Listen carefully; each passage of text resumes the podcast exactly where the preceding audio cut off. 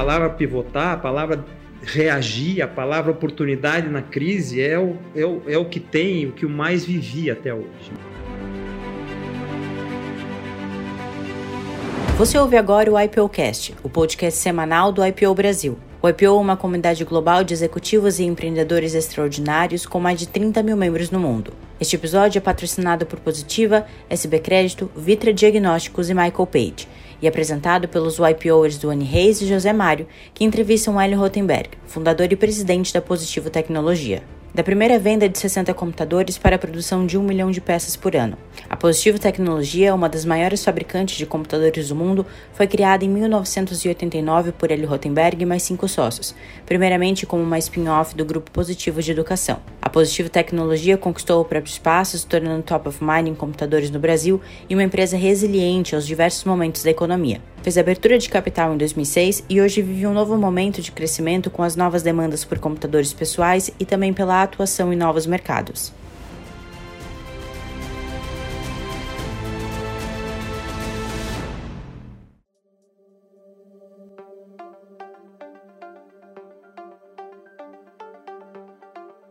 Já nos últimos anos da universidade, fui convidado para entrar na, na parte de cálculo estrutural por, com, baseado em computador. Então, comecei a aprender programação pesada, lógica de programação e tudo isso já no, no final da engenharia. Até tentei trabalhar com engenharia, mas resolvi ir para a área de computação. Fui fazer um mestrado logo depois. Logo depois da engenharia, já comecei a trabalhar com computação numa empresa chamada Softmax, na época, uh, em que eu programava e dava curso na época de Basic, que era a linguagem mais fácil. Resolvi, já que eu ia para a área de computação, resolvi estudar um pouquinho mais, me faltava teoria, fui fazer mestrado então em informática na PUC do Rio de Janeiro. Fiz mestrado lá, daí tinha dúvida do que fazer da vida, se ia fazer doutorado fora, se voltava para Curitiba, mas resolvi voltar para Curitiba e uma dessas eu vi a propaganda na televisão da Faculdade de Informática Positivo. E aí começou a minha trajetória com positivo, porque na hora eu virei para meu pai e perguntei: pai, conhece alguém lá no positivo? Por quê, filho? Não, gostaria de dirigir essa faculdade. Eu tinha 26 anos. Ele me achou um pouco petulante, mas me apresentou na época por um professor do cursinho, o professor Carneiro. E o professor Carneiro me apresentou para o professor Eurovisto, na época presidente do Grupo Positivo. E fui falar com o Eurovisto então, ele me perguntou Uh, como é que deveria ser o curso lá, opa, falei, expliquei, e, e no final da entrevista ele falou, você está contratado. Eu falei, opa, já? Por quê? Porque você não me fala. Primeiro, não quer cobrar em hora, porque todo mundo hoje em dia quer cobrar em hora nessa tua área aí. Segundo, que você me explicou o que, que é informática, que até então eu não tinha entendido. Então você está contratado. Daí eu fui ser diretor da faculdade de informática positivo, com 26 anos. Só que inquieto da maneira que eu era, eu Logo depois, com seis meses, comecei a entender um pouquinho da estrutura do positivo, que tinha escolas conveniadas pelo Brasil inteiro.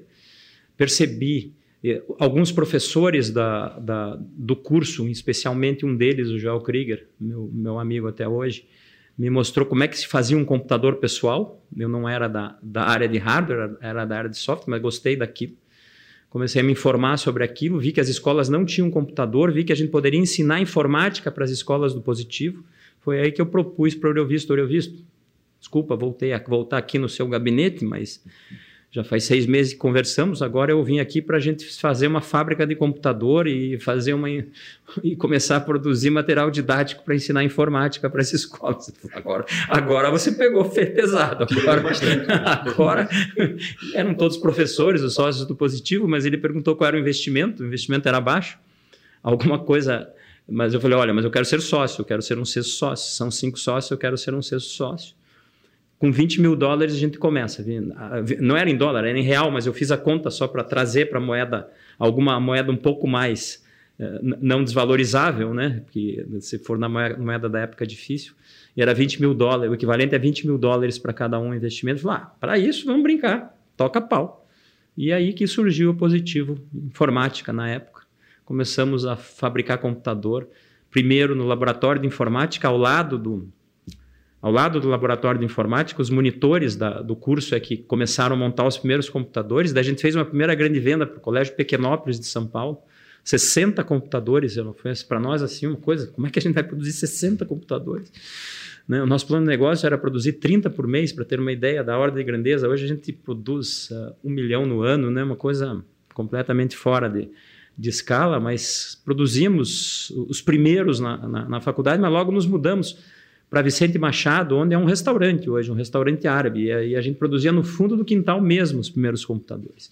E lá eu aprendi que tinha que botar número de série. Depois de ter produzido vários, alguém me ensinou tem que botar o número de série nos computadores. E assim foi o começo da Positiva Informática. Bastante artesanal, bastante empreendedor e desde lá viemos então nessa, nessa trajetória. Esse foi o começo da, da, da minha vida. De onde veio essa vontade de querer algo, fazer algo grandioso, né? Porque isso estava presente já na primeira conversa ali com, com teu pai e com o Oriovisto, né? Puxa, aí você pega numa, numa questão, para mim, muito, muito eh, profunda, né? Eu acho que em todos os exercícios de fórum, nos exercícios de retreat, até hoje, quando, quando, quando me pedem aquela, quando a gente faz aquela história da vida, né? Aquelas aqueles exercícios, isso é, talvez é o que mais me pega e mais me emociona, né? Porque meu avô era industrial, né? Meu avô era industrial e, e, e a empresa do meu avô, a Malharia Curitibana, ela faliu. E isso quando eu tinha 13 anos, e aquilo me mexeu muito comigo. E eu falei: não, eu vou ser industrial também, eu vou fazer alguma coisa uh, na linha do que meu avô fez. Né? Então tem muito a ver com essa com, com esses fatos a minha história. E comecei a, a, vida empreendedora bem antes ainda da Positivo, né? Tive uma, um rink de patinação, tive uma equipe de gincana, uma gincana que tinha muito grande em Curitiba, tinha equipe pool, a gente foi campeão três anos, então sempre a ver empreendedora. Comecei a dar aula particular com 15 anos, porque justamente depois dos 13, meu pai disse, ó, oh, vamos controlar um pouquinho os gastos, já não temos mais tanto. Eu falei, não, deixa comigo, pai. E fui dar aula para não, não, não, não deixar de gastar o que eu queria gastar.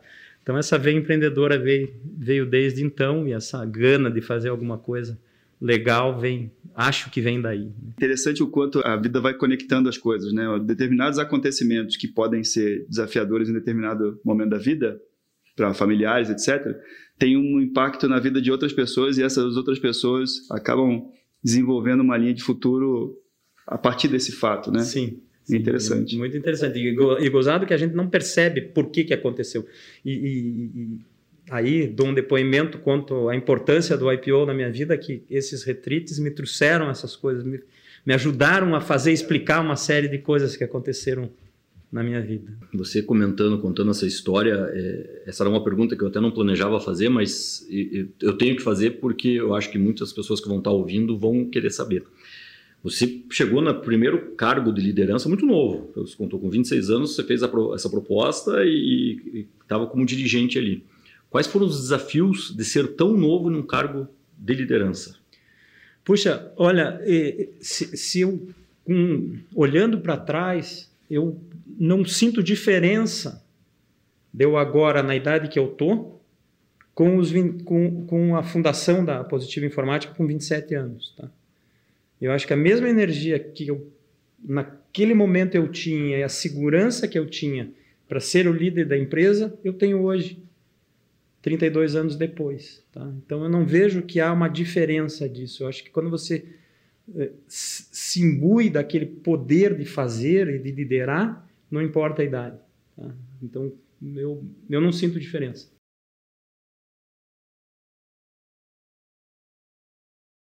como que ele refletiu, ajudou, ou é, que desafios ele, ele é, te trouxe também, tanto no âmbito pessoal, familiar é, e empresarial, o papel dele para você, como foi essa, é, isso?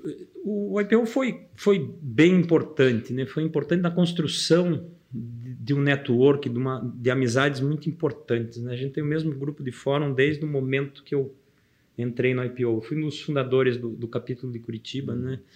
Uh, junto com Zé Mário Castilho e, e, junto com o Wilson de Lara, a gente trouxe o capítulo para cá. E, e, quer dizer, eles, o, o, o Breitman no Rio de Janeiro me, me ligou, pô, vocês não querem fazer aí? Me uni com os dois, a gente fez, fez o capítulo. E desde então a gente, eu tenho o mesmo grupo de fórum, com poucas mudanças. Isso estabeleceu amizades muito profundas.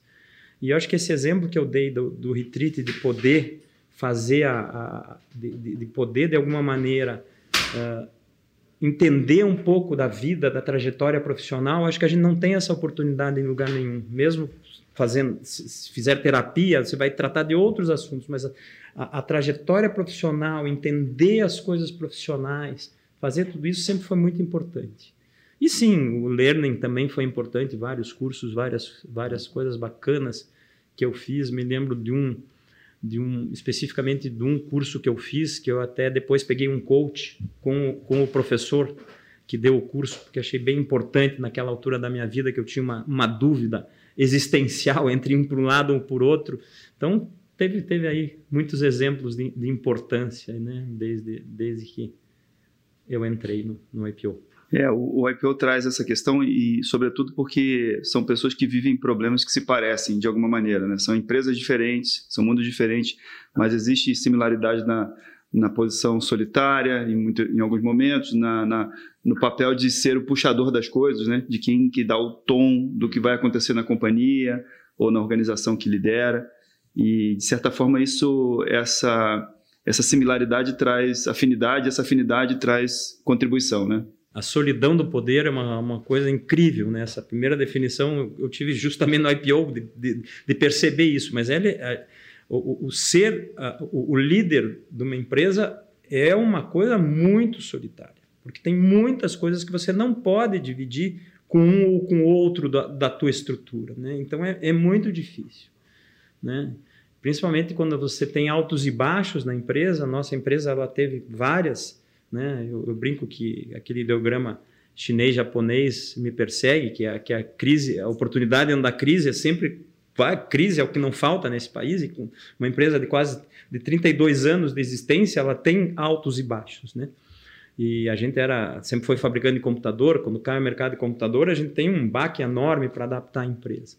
Puxa, isso e daí, daí é uma solidão ainda maior, né? Porque você tem que tomar decisões duras e você não tem nem com quem dividir. Você tem tem a, a, governança hoje a gente tem tem um conselho mas são problemas distintos né não tem ali onde você está é muito sozinho então é muito legal poder dividir isso com outros pares que estão que têm situações situação similar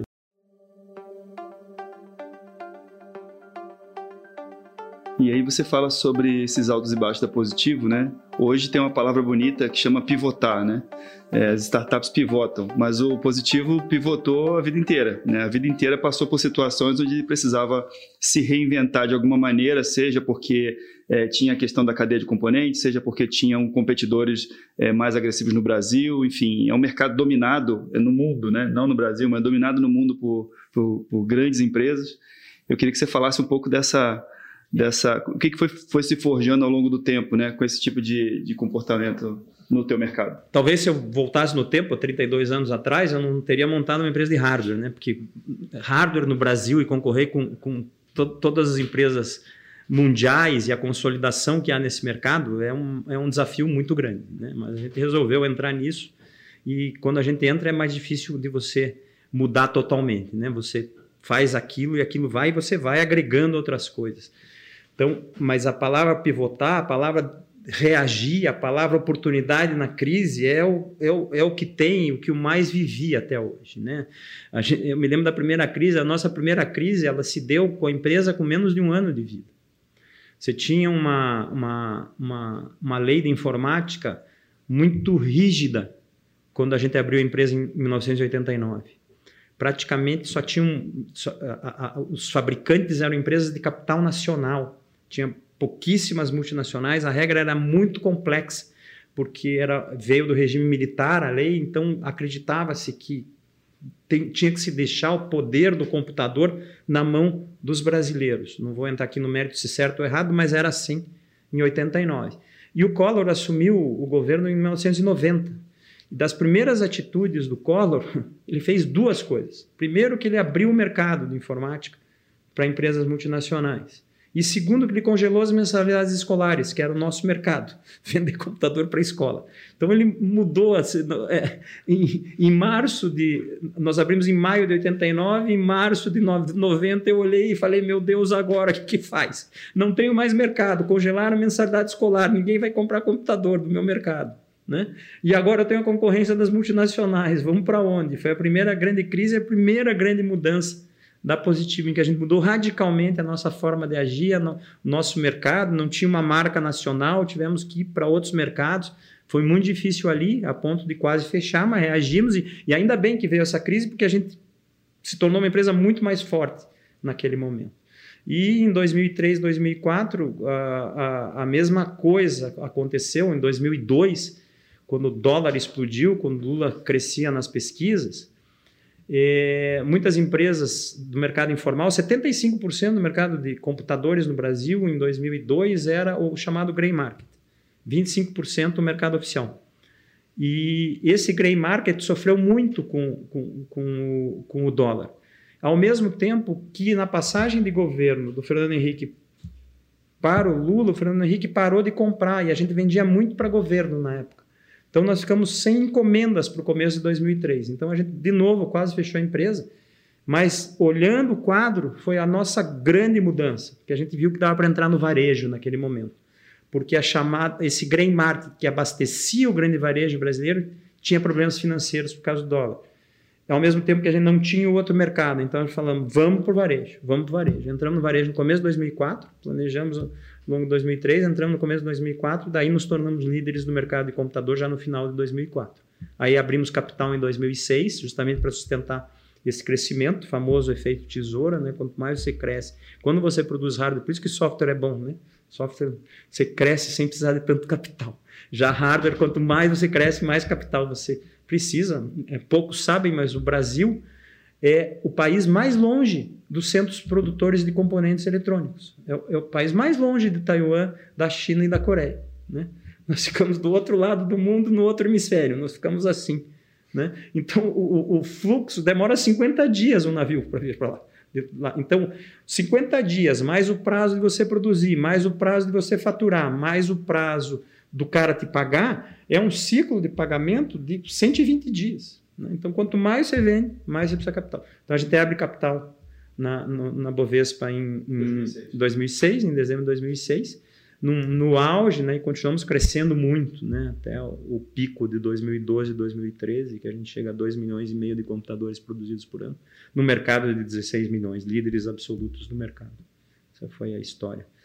Então, quando começa uma, um novo ciclo, que é o ciclo daí do, da queda do mercado de computador, que a gente tem que se adaptar de novo, faz começa a fazer smartphone, tem um, anos muito difíceis, 2014, 2015. 2015, para ter uma ideia, foi o pico negativo do mercado brasileiro, 4 milhões e meio de computadores. Eu falei 16 milhões em 2012, 4 milhões e meio em 2015, três anos depois. Ninguém previa uma queda como essa, porque juntou a crise brasileira com a queda, com a substituição por smartphone no mercado mundial.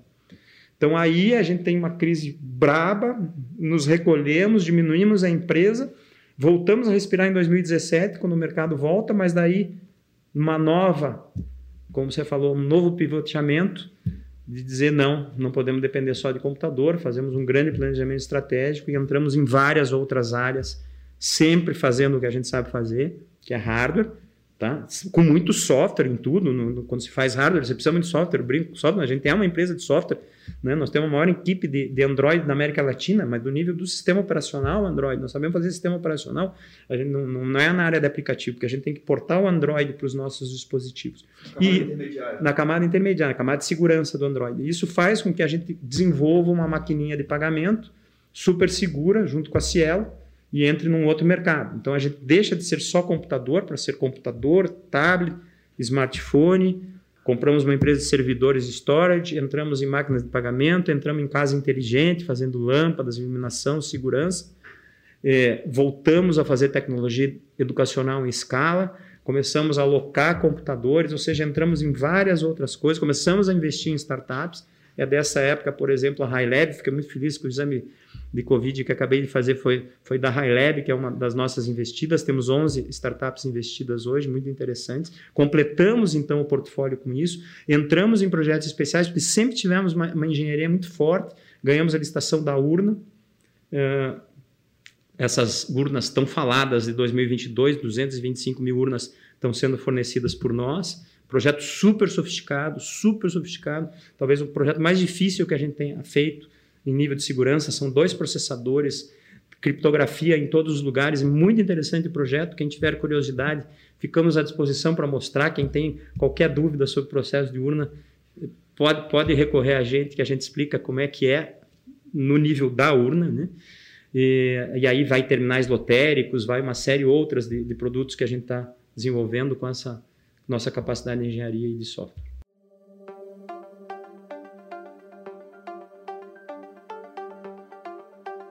E esse pensamento é, de entrada em novos mercados vem com, vem com um novo posicionamento estratégico também de deixar de ser positivo informática para ser positivo tecnologia. É, o que, que é, o que, que muda é, internamente? Já existia um DNA de, de, se renovar, de lidar com, com, com o ambiente da maneira como o ambiente estiver. Né? Então a Positivo foi se comportando assim ao longo do tempo e foi lidando ainda com o mesmo tipo de negócio. Só que aí tem um outro novo momento, né? que é diferente de lidar com desafios econômicos, é um desafio de diversificação de portfólio, um, um desafio de entrar em novos mercados. Isso está combinado com essa mudança de nome também, né? Não tem dúvida. A gente muda o nome quando a gente faz esse planejamento estratégico, que a gente deixa de fazer só computador, na época já fazíamos um pouco de smartphone também, mas deixa de fazer, de ser uma empresa voltada só a computador para ser uma, uma empresa voltada à tecnologia de maneira mais ampla. Então, para mo mostrar ao mercado que a gente tinha mudado de, de, de, maneira de ser, a gente muda o nome de Positivo Informática, informática muito ligada a computador, para Positivo Tecnologia, para designar esse nosso novo momento. E é isso que acontece.